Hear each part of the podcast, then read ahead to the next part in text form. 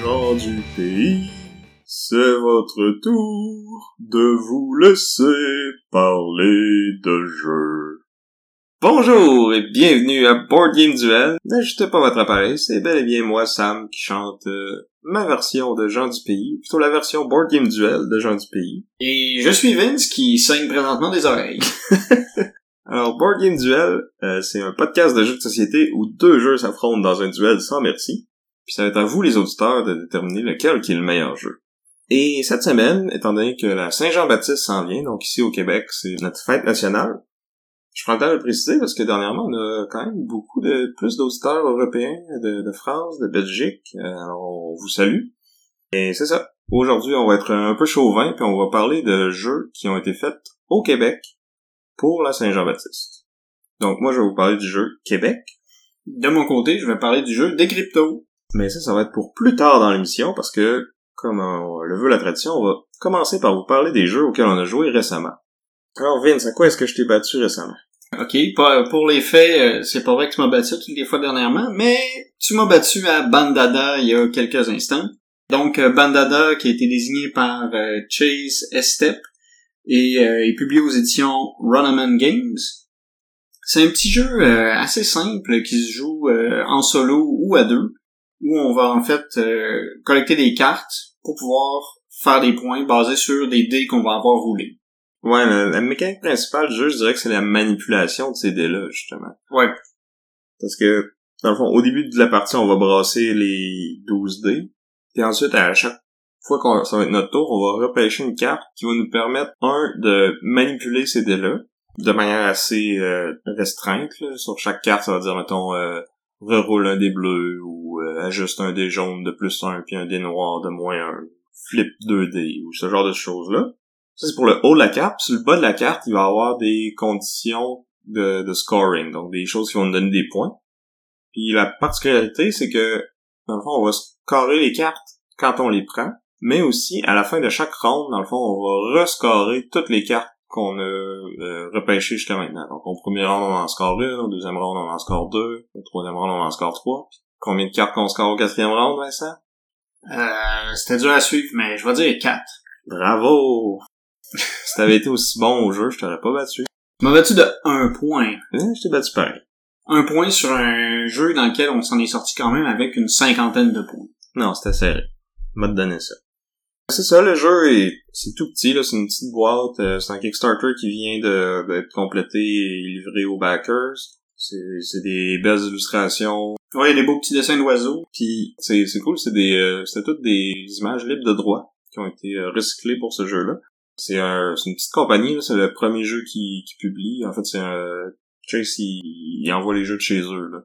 C'est petit à ce point-là. là. Ça commence, ouais. Ouais, c'est ça, c'est son premier jeu publié. Euh, le jeu est maintenant disponible sur leur site web, là, donc de Runaman Games. Vous pouvez l'acheter euh, là-dessus. Le shipping au Canada est pas donné par contre, mais ça peut valoir la peine, je pense, pour encourager un petit euh, Un petit développeur de, de jeux comme ça. indépendant, c'est ça. Puis par euh, souci de transparence, je vais mentionner que je Chase, je, je le connais, je l'ai déjà rencontré. euh, on joue parfois à des jeux ensemble en ligne, donc euh, je pense pas que ça, ça influence mon opinion sur le jeu euh, consciemment, mais je, je veux le mentionner pareil. Cool. Donc c'était euh, Bandada, publié aux éditions Runaman Games. Sam, par contre, euh, si tu veux, on peut parler d'un jeu auquel tu m'as pas battu, mais auquel je ne t'ai pas battu non plus. Ouais, c'est un jeu où on a perdu tous les deux. C'est le jeu Expedition Northwest Passage du designer Yves Tourigny et publié par euh, Matago. Donc c'est un jeu euh, avec la thématique de l'exploration du, du nord-ouest, hein, de trouver le passage euh, entre le l'est et l'ouest euh, en Arctique. Puis c'est un jeu de placement de tuiles et de course, si on veut. Oui, puis j'allais dire c'est sélection d'action. Ouais, ouais, aussi. On va avoir, euh, dans le fond, des membres d'équipage sur notre bateau qu'on va devoir utiliser pour effectuer différentes actions. Donc, c'est des petits meeples qu'on va déplacer d'une section de notre bateau où est-ce qu'ils sont disponibles vers une section où est-ce qu'ils sont épuisés pour faire des actions qui peuvent être de placer une tuile, faire bouger notre bateau, collecter des éléments qui sont euh, sur la carte, sites d'intérêt géographique, euh, faire des liens avec les natifs, ou trouver des, des détruire en fait des Inukshuk ou collecter des Inukshuk, j'ai pas trop compris. Observer des Inukshuk. Observer, je sais pas. Euh, bref, c'est des petits éléments thématiques, mais en gros, mécaniquement, c'est qu'il y a du set collection. Euh, plus qu'on collecte de un élément, plus qu'on va faire de points. En fait, c'est une- un concours entre les différents joueurs. Celui qui en a le plus fait euh, plus de points, le deuxième euh, un peu moins, etc. Puis on a aussi euh, des points si on collecte un de chacun des éléments. Je pense qu'il y en a six, cinq ou six. C'est ça. Tu parlais de placer des tuiles aussi. Euh, une action, une autre action qu'on peut faire, c'est de prendre des tuiles. Parce qu'on a comme un marché de disponibles, mais il faut les mettre dans notre réserve personnelle avant de pouvoir les placer sur le plateau commun. C'est vrai. Parce qu'en fait, c'est qu'on on va avoir une carte qui représente justement l'océan Arctique, qui va se créer à mesure qu'on va poser ces tuiles sur, euh, sur le plateau commun. Donc on va avoir des îles, on va avoir des espaces d'eau qu'on va pouvoir traverser. C'est ça qui va créer un peu le chemin qu'il faut traverser pour pouvoir euh, se rendre jusqu'au Groenland. Puis la twist, c'est que à chaque round, dans le fond, il va y avoir un, marqueur qui va, qui est comme le marqueur de saison, si on veut, qui va avancer. Puis ça, ça va déterminer une ligne selon laquelle toutes les, les zones d'eau vont être gelées. Fait que là, quand les zones sont gelées, notre bateau peut plus bouger, mais on peut utiliser une action pour sortir notre traîneau. Puis là, après ça, partir en traîneau, mais seulement sur les tuiles de glace. Donc si on descend plus au sud, euh, ben là, les zones d'eau vont redevenir de l'eau. Puis là, au fur et à mesure que la partie avance, ben ce- cette ligne-là va changer. Au début, euh, à part basse, là, après ça, va monter, fait qu'il y a de plus en plus de choses qui vont geler, puis après ça, ça va redescendre, puis ça gèle puis ça dégèle dans le fond. C'est ça. Puis on a ce, ce- cette course-là au final, parce que celui qui va se rendre en premier jusqu'au Groenland va faire plus de points que le deuxième, et ainsi de suite. Puis c'est aussi un, un jeu où il faut un peu gérer justement notre capacité à effectuer cette course-là, parce que ça se peut que selon où on est, on a abandonné notre bateau puis qu'on est parti en traîneau, on n'ait pas le temps de se rendre. Fait qu'il faut pouvoir un peu euh, gérer cet aspect-là, cet aspect de timing, parce que on a aussi la glace qui va fondre qu'il faut prendre en compte, puis qu'on fait qu'on il y a des chemins qu'on va pouvoir faire facilement en traîneau pendant une période, mais à un moment donné, on, on pourra plus utiliser ces chemins-là. Puis pourquoi qu'on veut revenir, en fait, c'est que là, on a des points pour aller jusqu'au bout, mais on a aussi des points pour... En fait, il faut être revenu au point de départ à la fin de la partie si on veut pas être éliminé complètement, en fait. C'est ça. Fait que c'est important de, euh, de, de vraiment gérer cet aspect-là. Fait qu'il faut revenir absolument. On peut même décider de pas se rendre jusqu'à la fin, juste se promener, placer des tuiles, euh, compléter des îles en plaçant des tuiles, ça peut nous valoir des points aussi, ramasser les les trucs qu'on parlait tantôt euh, qui, qui rapportent des points, tu peux te concentrer là-dessus puis juste revenir euh, à la fin puis être plus safe. Puis un autre twist qui est cool aussi, c'est que à ton tour, tu peux faire autant d'actions que tu veux, mais chaque action après la première va te coûter un ouvrier de plus pourrais décider de faire toutes les actions au premier tour, mais ils vont te coûter vraiment plus cher. Mais des fois, ça peut valoir la peine si tu vois que quelqu'un est proche de, de ramasser quelque chose ou de placer une tuile qui fait son affaire à lui ou à elle, mais qui fait pas du tout ton, ton affaire à toi, ben t'es peut-être mieux de prendre une action de plus pour placer une tuile là avant que l'autre puisse faire la même chose, tu sais. C'est ça, c'est comme une façon un peu de manipuler euh, le timing euh, des, des tours. Puis ça peut être euh, pertinent. Mais comme on a dit, ça coûte ça peut vraiment coûter plus cher. Ouais, ça fait qu'au final, tu vas faire moins d'actions parce que tu peux aussi juste attendre à la fin puis là faire toutes tes actions d'un coup, un coup que toutes les autres ont passé parce que justement, ils voulaient absolument les faire en premier.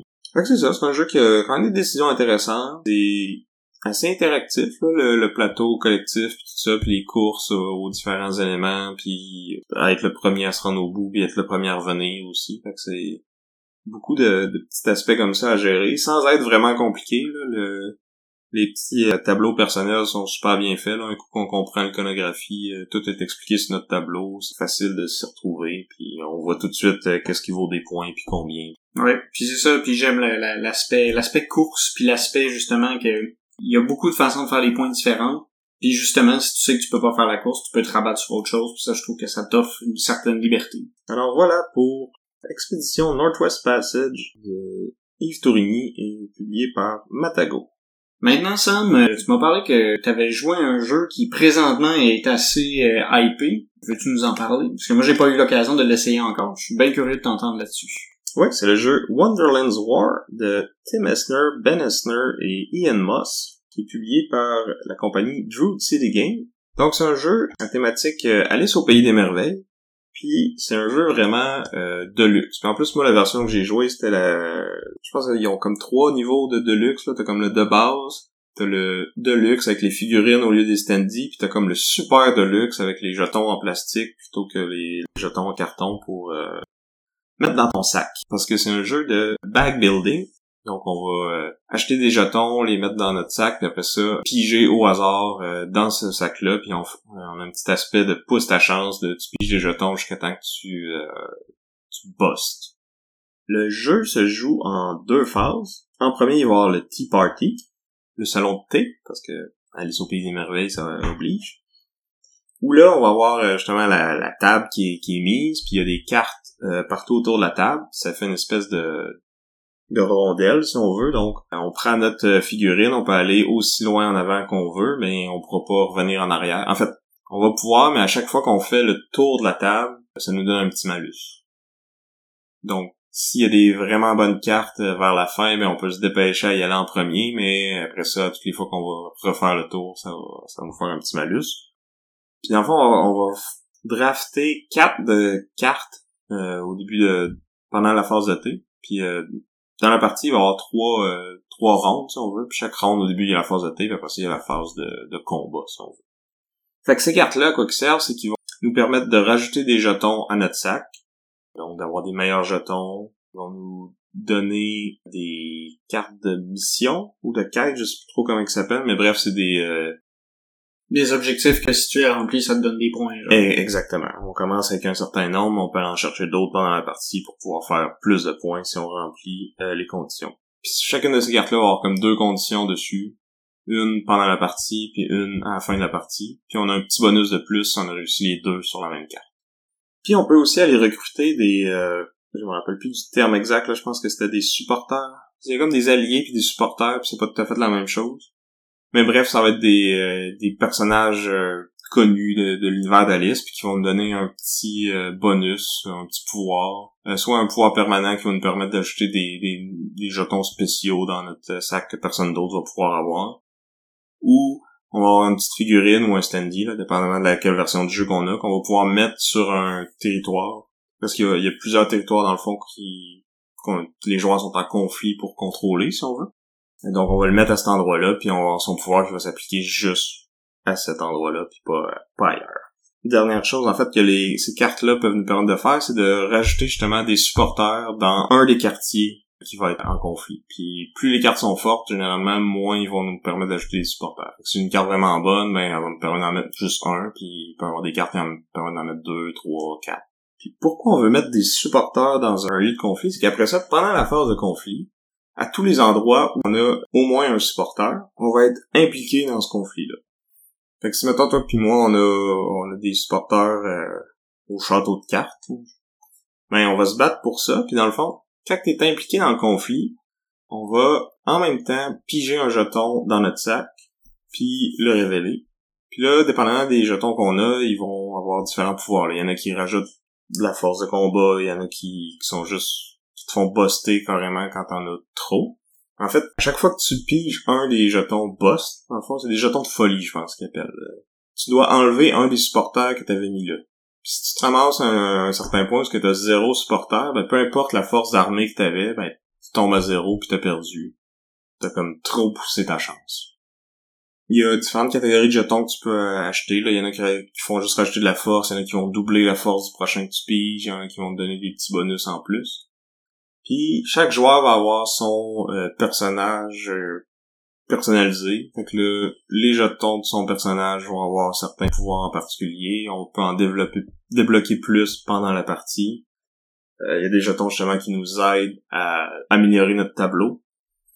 A aussi, dans le fond, si on s'arrête à certains niveaux fixes et déterminés, ça va nous permettre d'améliorer notre tableau plus vite. Sauf que si moi je me suis arrêté, toi tu peux continuer à piger des jetons tant que tu veux. Fait que même si j'étais en avant de toi, si toi tu continues à piger plein de fois puis si que tu bosses pas, ben ça se peut que tu me rattrapes puis que finalement je perds ce conflit. Quand tu gagnes les conflits, tu rajoutes des châteaux sur ce, ce territoire-là, ça va te valoir des points en fin de partie. Puis en plus, dans les tours subséquents, euh, ça compte dans ta force d'armée si tu euh, fais un autre conflit au même endroit. Puis les autres, ils peuvent pas être enlevés, j'imagine? Non, c'est ça. Puis tu peux juste en avoir un par territoire. Fait que t'es comme incité à te spreader un peu partout euh, sur le plateau. Ça éviterait aussi un peu d'effet boule de neige, là, si tu pouvais accumuler des châteaux, j'imagine, un, un territoire, il pourrait ne plus être prenable. Ouais, c'est ça. Puis c'est ça, tu sais, le... ça a l'air compliqué dit comme ça, mais euh, un coup que t'as joué euh, la moitié d'un tour, là, tu comprends vite comment ça marche, puis tu sais, ça, ça, ça roule bien, ça coule bien. Euh, c'est pas très compliqué. Le matériel est vraiment super beau. Là. Euh, les, figurines sont sa coche, même les, les standees sont, sont beaux aussi. Euh, les jetons, avec les, les jetons de luxe en plastique, ça a un petit côté tactile qui est le fun là, quand tu fouilles dans ton sac pour piger. Là. ceci étant dit, je suis content d'y avoir joué. Moi, je suis pas sûr que je serais prêt à payer le, prix que la grosse méga version de luxe a coûté. C'est un prix quand même assez élevé, je dirais essayez-le avant. Euh, vous allez voir si vous aimez ça.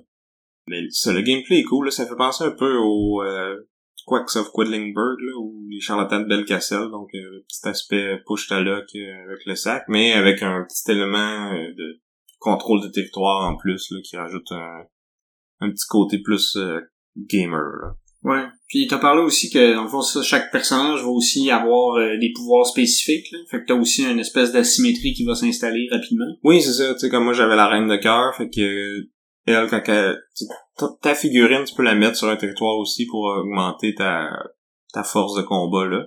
Puis quand je mettais la reine de cœur quelque part, ben elle coupait des têtes, fait qu'elle elle, tuait des supporters qui étaient là. Ah, mais en fait ça c'est un pouvoir que j'ai débloqué après. Son pouvoir de base, c'est que quand je plaçais mes supporters, je pouvais les distribuer sur plus qu'un territoire en même temps. C'était plus facile pour moi de comme d'être de tous les conflits. Euh, d'un autre côté, t'avais Alice qui, elle, elle tournait dans le sens inverse de toutes les autres pendant le Tea Party. Fait qu'elle avait comme... C'était plus facile pour elle d'aller chercher certaines cartes. T'as le Chapelier Fou que lui, peut, euh, à son tour, plutôt que d'avancer, il peut juste euh, remettre des cartes partout ce qu'il n'y en a pas. Puis après ça, en prendre une à son choix. Puis je pense que le jeu a une bonne rejouabilité aussi. Il y a comme cinq ou six euh, couleurs de jetons différentes, le fond. Puis il y a trois sets de pouvoirs pour chaque. tu peux comme, mettons, côté A, côté B, côté C. Mais tu peux aussi euh, mix and match, si tu veux. Fait que si tu connais beaucoup le jeu, tu peux choisir, mettons, les rouges, ça va être des A, les, les bleus, ça va être des B, puis etc. Puis comme, chacun, ça va être des pouvoirs quand même assez différents les uns des autres. Donc voilà pour Wonderland's War de Tim et Ben et Ian Moss, publié par Druid City Games. Ah, puis vous irez voir, euh, j'ai mis des photos sur Instagram, là, le... vous allez pouvoir constater que c'est vrai que le matériel est vraiment beau, puis en plus, nous, euh, le, propriétaire du jeu, il avait peint les, figurines des, des, des, joueurs, là, c'est méchant de bel job qu'il a fait là. Bon, ben, je pense qu'on arrive maintenant à l'heure fatidique, le duel. Oui, donc on va vous parler des meilleurs jeux made in Québec.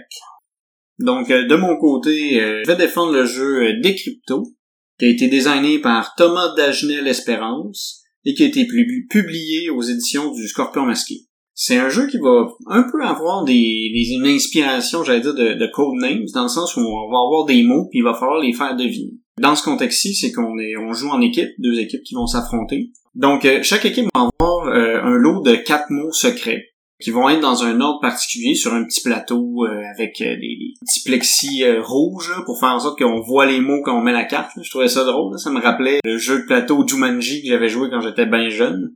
Puis dans le fond, c'est ça. Fait qu'on met nos cartes, on révèle nos mots qui sont dans un ordre particulier. Et un joueur de notre équipe va ensuite piocher une disquette. Sur la disquette, il y a des chiffres qui correspondent le fond au code secret. Et ce joueur-là doit donner un indice pour faire deviner aux autres dans quel ordre sont les mots qu'ils doivent, doivent deviner. Un exemple, on aurait en un euh, patate, en deux avion, en trois euh, janvier. Mais on pourrait dire, si, on, si quelqu'un avait le code euh, 3, 2, 1, il pourrait dire moi, véhicule, bouffe. Puis là, les, membres de l'équipe pourraient faire le lien entre les mots puis les, les, mots qu'ils devaient deviner, puis dire le code 3, 2, 1. La twist, par exemple, c'est que l'autre équipe, elle écoute les indices qu'on donne, puis elle essaye de décrypter Oh! euh, Ok. le code secret, puis si on donne des indices trop évidents, ben ça va être trop facile pour l'autre équipe de d'intercepter notre code, dans le fond. C'est ça. Fait qu'il faut donner des indices, faut pas donner des indices trop évidents, puis il faut essayer d'être, c'est ça, un peu vague, parce qu'on a aussi, euh, c'est que dans le fond, on va écrire les indices sur une feuille de papier. Fait comme ça, les, les, à chaque ronde, dans le fond, chaque, euh, chaque équipe a comme plus d'indices pour découvrir quel mot est à quelle position.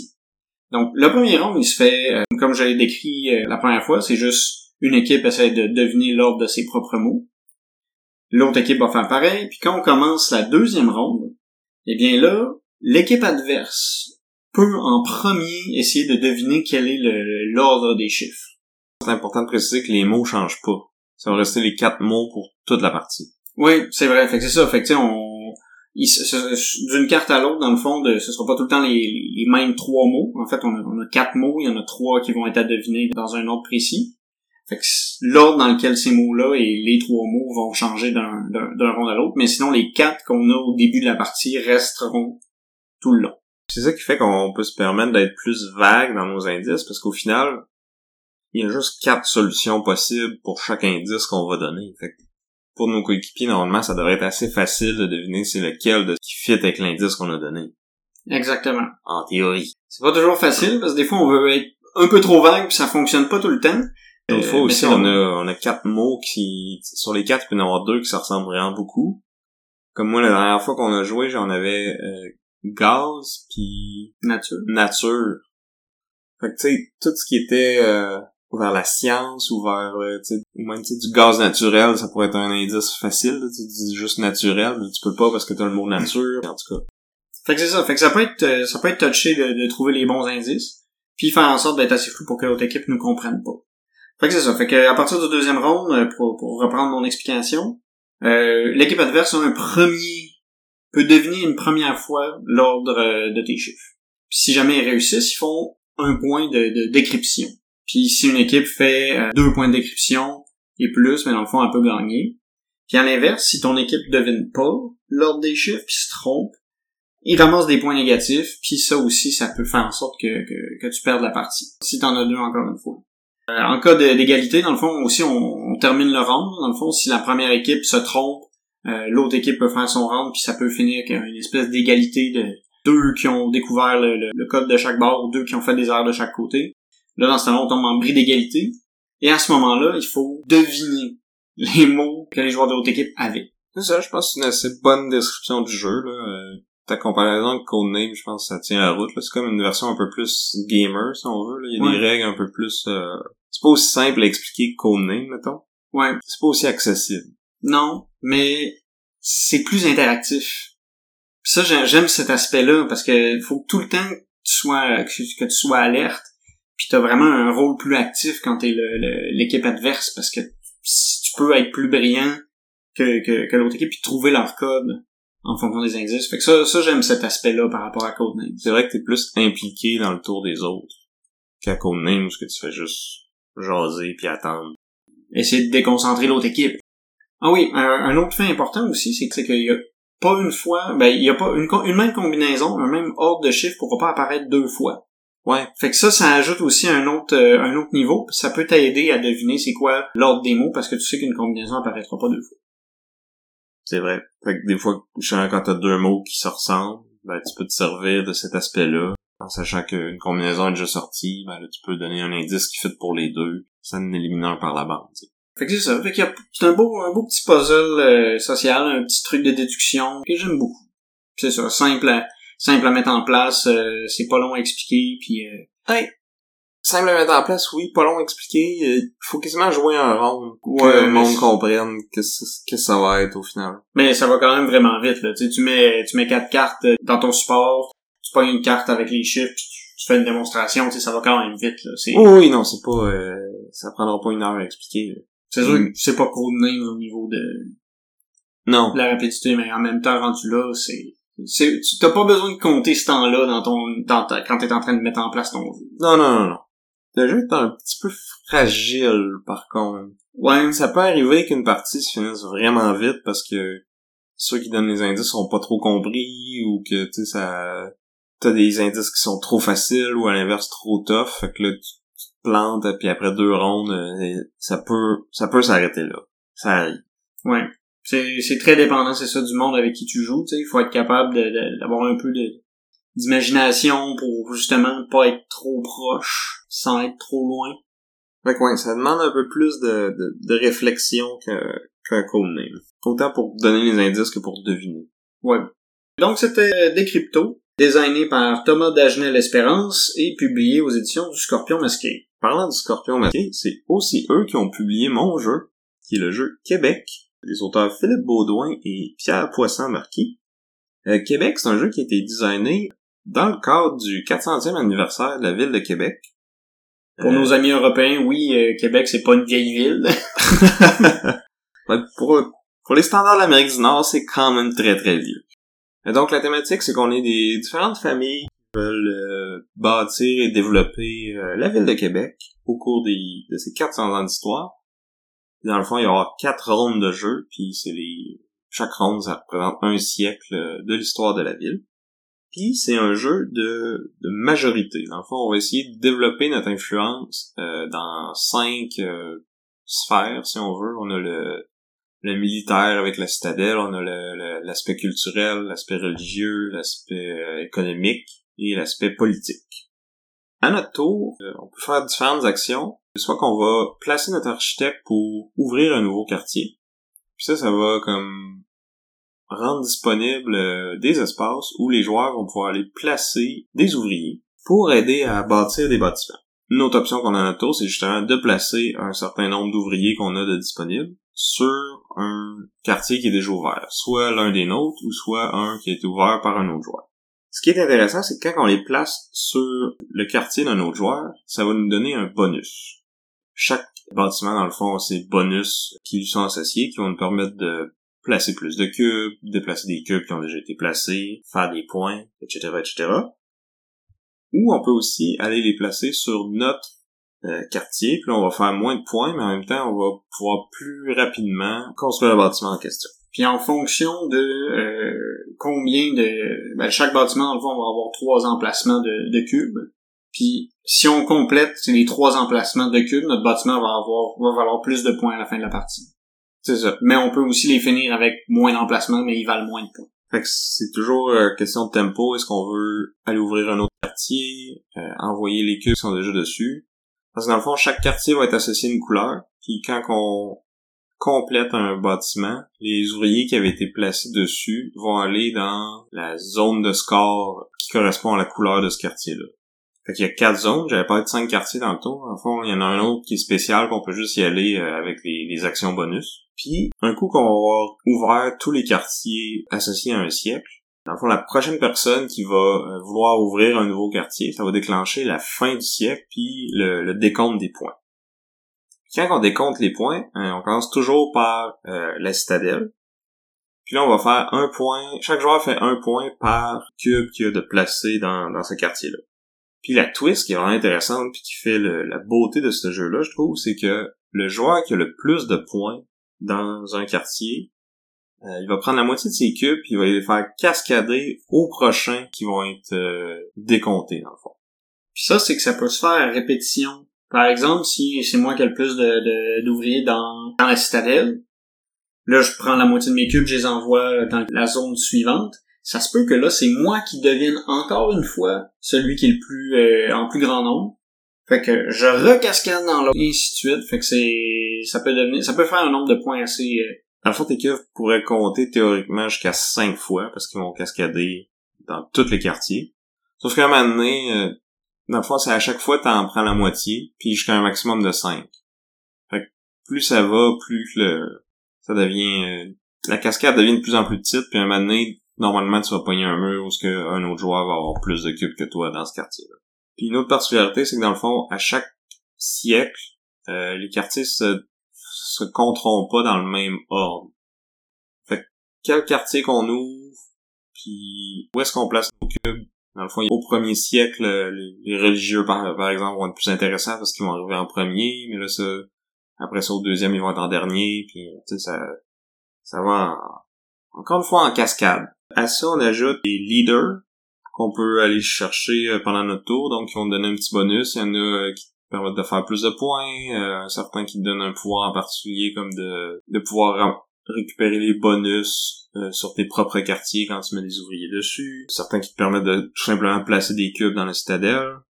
Donc on peut aller chercher à chaque siècle un de ces leaders-là, mais en même temps c'est que c'est ça, on perd un tour à faire ça pour essayer de se donner plus de points par la suite. Autre particularité intéressante, c'est qu'il va y avoir une espèce de, de jeu de contrôle de territoire avec les bâtiments aussi, parce que les bâtiments sont placés sur le plateau dans un... Ils sont à un endroit en particulier, puis à la fin de la partie, on va scorer plus de points pour chacun de nos bâtiments qui sont adjacents les uns les autres dans, dans un même gros groupe. Donc on essaie euh, idéalement d'aller faire le groupe le plus gros qu'on peut, puis les autres ils nous voient venir puis ils vont essayer d'aller bloquer ça. Puis, dès le début de la partie, on voit 15 emplacements. Dans fond, à chaque siècle, il y a seulement un quart des emplacements qui sont disponibles. Puis on sait tout de suite qu'au deuxième siècle, ça va être ceux-là. Au troisième, ça va être ceux-là. Fait qu'on peut un peu penser à nos affaires d'avance, essayer de prévoir, ok, ben là, dès que le troisième siècle commence, il va falloir que j'aille là pour le... Je vois que Vincent, il y a déjà deux groupes qui s'en viennent pas pire gros, fait que si, si je le bloque pas puis qu'il réussit à merger les deux, ben là, il va faire vraiment beaucoup trop de points en fin de partie, fait qu'il faut absolument que j'aille chercher ce quartier-là, coûte que coûte, même si les bonus sont pas tant bons pour moi, puis que moi, ça me rajoute pas dans mon groupe à moi. Fait que c'est ça, il y a quand même... Les règles sont simples, mais sont pas intuitives. Non, c'est quand même important de, de, de comprendre bien chaque pouvoir en début de partie. Moi, je me suis fait avoir assez rapidement là-dessus. J'ai été capable de me récupérer en utilisant, en profitant de la mécanique de cascade, mais les, les, c'est pas, c'est ça, c'est pas tout le temps super intuitif. Qu'est-ce que, que veut dire quoi sur, euh, sur le plateau de jeu. Euh, l'iconographie est comme un peu flou, tu sais, les, les symboles se ressemblent beaucoup entre eux autres, puis c'est pas toujours évident de, de, de bien saisir qu'est-ce que va faire cette action-là. Il a fallu faire référence au manuel euh, quelques fois. Mais c'était plus pour des points de règle que sur l'iconographie en tant que telle. Ben, il y a des, il y a des tuiles, il y a des, il y a des espaces mauves, là, qui étaient pas évidents, là. Je regarde le, le, j'ai le plateau sous, sous les yeux, puis des fois, c'était pas toujours évident de savoir qu'est-ce que ça allait faire. Puis, je t'avoue que, euh, ben, c'est sûr que moi, j'ai fait, j'ai fait une erreur au début du jeu. Puis j'ai compris vraiment plus tard seulement qu'est-ce que, qu'est-ce que j'avais fait, puis après, j'ai regretté. Mais euh, c'est ça, l'utilisation des pouvoirs sur le plateau est vraiment cruciale. Puis il y a vraiment des zones qui sont euh, vraiment payantes à avoir au début du jeu, puis que rejouer, je, ça marcherait mon, ma partie irait probablement mieux. Ouais, parce que il y a quand même beaucoup de choses qui ont des conséquences à long terme, parce que quand tu ouvres un quartier, oui, tu veux avoir le plus de bâtiments collés les uns sur les autres, mais tu veux aussi sais, la couleur du quartier, ça va déterminer où est-ce que les cubes qui sont placés dessus vont aller. Fait que tu veux peut-être pas donner l'occasion aux adversaires de, te rattraper dans le jaune parce que toi, tu vois tu es en ligne pour être majoritaire là. Les bonus que ces quartiers-là donnent vont être plus ou moins prisés. Donc, si tu veux euh, rapidement ouvrir beaucoup de quartiers, ben, il faut que tu ailles chercher ceux qui donnent les bonus qui sont les mieux. Mais aussi, euh, il y a une différence. Chaque quartier, dans le fond, ça va coûter un, deux ou trois cubes pour euh, aller les activer et aller chercher le bonus. Fait évidemment, celles qui coûtent juste un, ben, sont plus prisées que celles qui coûtent deux ou trois. Puis en plus, ceux qui coûtent juste un, il y a, y a dans ceux-là, il y a des, y a des terrains qui sont un peu, qui donnent des pouvoirs frimés, qui te permettent de faire n'importe quel pouvoir d'une couleur donnée, puis ceux-là, ils sont, il faut que tu sautes dessus rapidement parce qu'ils sont vraiment, vraiment bons, là. Mais en même temps, ils sont dans les quatre coins c'est plus dur de, de les relier à, ton gros groupe. Fait que ça, c'est ça, il y a plein de, de petits tiraillements, justement. Qu'est-ce qui est le plus important? Est-ce que je veux plus de cubes? Est-ce que je veux plus de quartiers? Est-ce que je veux, tu sais, plein de choses à, à, à, considérer. Fait que ça, ça fait que c'est des, des, décisions qui sont le fun, qui sont intéressantes. Le jeu est super interactif. Parce que, tu sais, c'est la majorité de, fait que c'est tout le temps, euh, j'en mets un, là, tout en met deux, j'en remets trois, puis euh, il y en a deux autres joueurs à côté qui peuvent plus se battre pour un autre quartier, puis qui qui va cascader, puis est-ce que ça va faire que je vais tomber troisième ou deuxième? Vraiment cool. Je trouve que c'est une belle twist sur le, le contrôle de majorité avec le petit aspect euh, placement de... quasiment placement d'ouvriers, dans le fond. Ouais, c'est quasiment, ouais. Mais où est-ce que c'est les joueurs qui décident quels emplacements sont disponibles pis quand. Ouais. C'est un jeu où il y a, il il, il est lourd en calcul. Tu sais, ça, euh, ça, je pense que au niveau euh, accessibilité euh, des cryptos va être pas mal plus. Euh, euh, tu peux, tu peux amener ça à pas mal plus de gens que, que, que Québec. Parce que faut vraiment que tu comptes souvent, tu sais, comment ça va se passer, puis que tu prévois à l'avance. Pour, pour que ça cascade comme faut, là, ça prend vraiment beaucoup de, de, de stratégie puis de dire ok je vais placer ça je vais faire telle action qui est pas nécessairement bonne mais ça va m'assurer que je vais avoir tant de cubes dans telle zone Ouais, mais c'est puis c'est pas des gros chiffres, là, c'est de savoir si t'en as 5 ou 6. Si t'en as 5, moi, faut que j'en ai 6. ben c'est pas c'est pas calcul en termes de nombre mais c'est calcul en termes de, de- de- de planification heavy là tu sais c'est euh, Ben, en même temps, tu peux aussi te dire, bon, celui-là, euh, c'est le premier qui le fait. Si je m'assure que je cascade avec lui, tu sais, je vais l'en- l'envoyer la moitié. Puis quand, quand je suis pas capable de les envoyer là, je vais les envoyer dans le deuxième. Fait que j'ai des très bonnes chances de cascader dans le premier puis dans le deuxième. Puis là, tu focuses là-dessus, puis... Tu sais, oui, tu peux planifier 20 tours d'avance, mais en même temps, tu sais pas qu'est-ce que les autres Ouais, vont faire. Ouais, ça, ça c'est dur en plus. Euh, Calcul, tu sais, tu peux pas, tu peux pas prévoir beaucoup trop d'avance. Parce qu'il y a quand même beaucoup de, justement, de, à cause des joueurs, il y a beaucoup d'interactions, tu sais, tu fais bloquer ton spot, tu te fais, le pouvoir que tu voulais faire a été pris par quelqu'un, les, les, les, euh, les leaders aussi, tu sais, des fois t'as besoin d'un leader particulier, il peut être pris. Fait que c'est, c'est quelque chose que je trouvais, je trouvais qu'à chaque fois que ça arrivait à mon tour, j'avais, j'avais une idée, mais le plan devait tout le temps changer parce que justement, le board changeait beaucoup. Fait que c'était dur de faire beaucoup de long terme parce que ça bougeait beaucoup, mais t'étais quand même tout le temps en train de, de replanifier puis de re-regarder l'évolution du plateau pour savoir qu'est-ce qu'il faut que je fasse. C'est pas quelque chose que je trouve en soi euh, mauvais, mais j'ai pas vu beaucoup de moments où est-ce qu'on était comme wow, à part quand on arrivait à la fin puis que là ça cascadait. Je pense que c'est le bout le plus excitant du jeu, c'est quand on arrivait pour compter les points puis que là toutes les cubes se déplaçaient puis que là on se disait oh my god, là, c'est lui qui va cascader puis tout ça, c'est Ouais, mais je sais pas, en même temps, moi, je, je le voyais venir, ça. Tu, tu- le vois bien, c'est qui a le plus de, de cubes à quelque part, pis c'est... C'est facile de compter combien il y en a qui vont cascader, puis... Ouais, mais c'est parce que, tu sais, à un moment, tu t'en as un qui réussit à en placer trois de plus, qui ferme un bâtiment, puis tout ça, puis là, tout, tout ça change. Euh, Mais ça change. C'est-à-dire, le bâtiment, quand il ferme, tu le sais où est-ce qu'ils s'en vont, là. Ouais, mais tu sais, tu peux pas pré- tu, tu peux pas prévoir lesquels vont fermer nécessairement parce que t'es pas dans la tête de l'autre joueur. Puis moi, ça m'est arrivé une couple de fois là de de me dire, ok, là, je suis en bonne position. Lui, il va sûrement fermer ce bâtiment-là. Puis finalement, c'est pas les bâtiments que je pense qu'ils vont fermer qui ferment. Ou tu te dis, ah, j'ai peut-être un tour de plus. Puis là, il y a quelqu'un qui décide de pas compléter son bâtiment, qui fait juste le fermer. Pour, pour justement garder le, le contrôle du, du, du, tour. Je sais pas, j'ai pas... euh, j'ai pas eu cette expérience-là. J'ai pas été aussi pris par surprise que toi. Peut-être parce que j'avais déjà joué au jeu avant, mais en même temps... Ouais, mais peut-être une fois ou deux de plus que toi, je pense. J'étais peut-être aussi plus sur les talons parce que le premier tour je l'ai vraiment mal fait. là. En fait j'ai j'ai comme il a fallu que je pédale beaucoup parce que j'avais pas compris la à quel point certains tués certains endroits étaient vraiment forts. là. Les les sites frimés les les, les bâtiments frimés sont sont juste trop forts. là. Il faut que tu y ailles même si on a un coin perdu.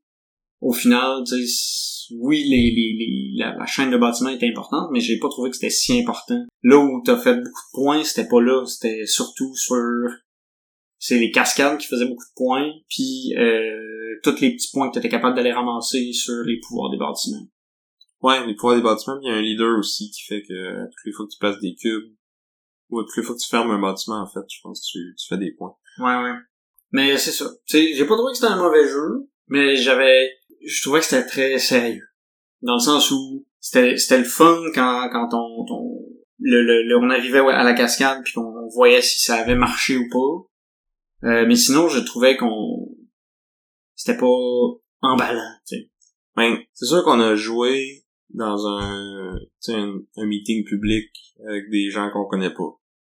Est-ce que ça peut avoir affecté l'expérience du jeu versus, tu sais, si c'est toi, moi, puis Ariane qui joue à un jeu, ben, on va dire plus de niaiseries, on va, euh, Peut-être. on va, ça sera pas la même ambiance que quand t'es avec des gens que tu connais pas. Ouais, mais en même temps, il y a pas comme une occasion de, de dire, euh, il y a- il y a pas beaucoup d'occasions de dire de la merde quand tu joues à ce jeu-là. non. Non, mais t'as pas besoin d'occasion pour en dire, là, je te connais. Ouais.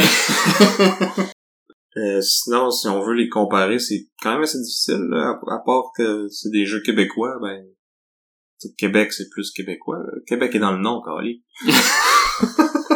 Et, hein, ouais. Mais niveau thématique, mettons, je trouve que même si c'est un jeu assez abstrait de majorité, la, la thématique est quand même là, tu sais, c'est les différentes sphères d'influence, c'est vraiment des sphères importantes dans la société euh, au travers de l'histoire du Québec et de la ville en particulier. Même les petits, les leaders, tu sais, chacun est C'est un personnage historique. un historique à chaque siècle, là, dans le fond. Fait que, dans, dans, mettons, t'as un leader qui est politique, ben, ils ont pris vraiment les quatre politiciens de, de l'histoire de Québec. Le leader religieux, ben, c'est vraiment quatre euh, évêques euh, qui ont été importants, tout ça. Fait il y a quand même une bonne recherche niveau historique, thématique, pour rajouter à un jeu qui est, au final, assez abstrait. Ouais. Non, c'est, vrai, tu sais. C'était, ça, ça aurait été, c'était pas, ça devait pas être évident de justement faire sortir un, un peu de, de, de, de vie, je veux dire, du, euh, de la façon dont le jeu se joue. Mais ils ont quand même réussi à faire quelque chose. C'est ça. Puis d'un autre côté, t'as de Decrypto qui a aussi, en théorie, une thématique où ce qu'on est des espions qui, qui essayent d'intercepter les messages des autres, mais C'est sûr c'est un peu collé, là. ça, ça, c'est ça. Ça fait moins Québec que Québec, mettons, c'est sûr. Oui, mais, mais même, tu sais, je trouve que c'est moins thématique aussi. Outre Québec, là, tu Québec, lui, sa thématique, c'est l'histoire de Québec. Les cryptos, sa thématique, c'est on est des espions qui essaient de d'intercepter des messages. Ça, il me semble que c'est moins là. Ouais, mais en même temps, la, la présentation de, de Decrypto euh, est belle. Tu sais, je veux dire, euh, les petites cartes avec les numéros, c'est comme des petites euh, disquettes. Ton écran avec tes cartes, c'est des les cartes sont brouillées, puis c'est quand tu les mets dans ton panneau, il y a un petit filtre rouge qui te permet de voir le mot, tu sais, ça fait... On sent Ça que tu fait le vois peu- pareil, même sans le fil. ça. Ouais, ouais, mais tu sais, ça fait, ça fait comme un peu codé, tu sais, ça... Il y a, il y a quand même un petit effort là-dessus, là. Tu sais, ça aurait pu être juste des cartes, puis tu sais, t'es puis tu fais juste les regarder, mais ils ont mis un peu de, un petit plus dans le, dans l'esthétique. Dans l'esthétique, oui, mais c'est ça, comme je te dis, la thématique, yeah, moins là. Sinon, c'est ça. Je pense que Decrypto, tu sais, c'était... Decrypto, il est plus fun, genre. Tu sais, c'est... j'ai- j'ai- Mais c'est, c'est, ça dépend du... Oui, c'est, c'est ultra subjectif. Je, je, je sais. C'est pour ça qu'on peut peut-être couper ce bout-là, parce que je... je... Puis, comme t'as dit, t'as soulevé le point tantôt, tu sais, ça dépend de la crowd, là. Vraiment. Tu sais, on était à un mot plus sérieux, je pense. Euh, Peut-être que c'est ça, Québec avec d'autres gens, ça aurait peut-être été plus... plus... Je pense que ça fait le tour pour euh, Québec. Et Decrypto. Euh, donc, c'est à votre tour de parler. Lequel des jeux québécois qui vous tente le plus? Allez-vous être dièse équipe Sam avec Québec? Ou dièse équipe Vince avec Decrypto. Vous pouvez nous dire ça sur Discord, sur Facebook, sur Instagram. Ou nous écrire boardgameduel at gmail.com. Si vous avez des commentaires euh, sur l'émission, sur les jeux, euh, si vous avez des suggestions de duels ou de jeux que vous aimeriez qu'on couvre, ça va nous faire plaisir d'y jouer si on, on a ces jeux-là ou de, de se les procurer même pour vous. Je m'engage à faire ça si vous nous écrivez. On va les, on va les jouer puis on va les présenter. Exact. Donc, on aimerait aussi euh, remercier euh, Chrysalis euh, pour notre chanson thème. Et merci à vous euh, de nous écouter. Et n'oubliez pas, euh, si vous voulez aider le podcast, euh, la meilleure chose que vous pouvez faire, c'est en parler à vos amis. Si vous avez d'autres euh, amateurs de jeux dans vos cercles d'amis, parlez-leur du podcast. Euh, sinon, vous pouvez euh, nous laisser une review sur euh, votre application que vous utilisez pour nous écouter. Ça, ça peut aider à, la visibilité. Donc, n'hésitez pas à partager la bonne nouvelle. Donc, te Vince. Et je suis encore Sam. Et on vous dit à plus! Bye, bonne Saint-Jean!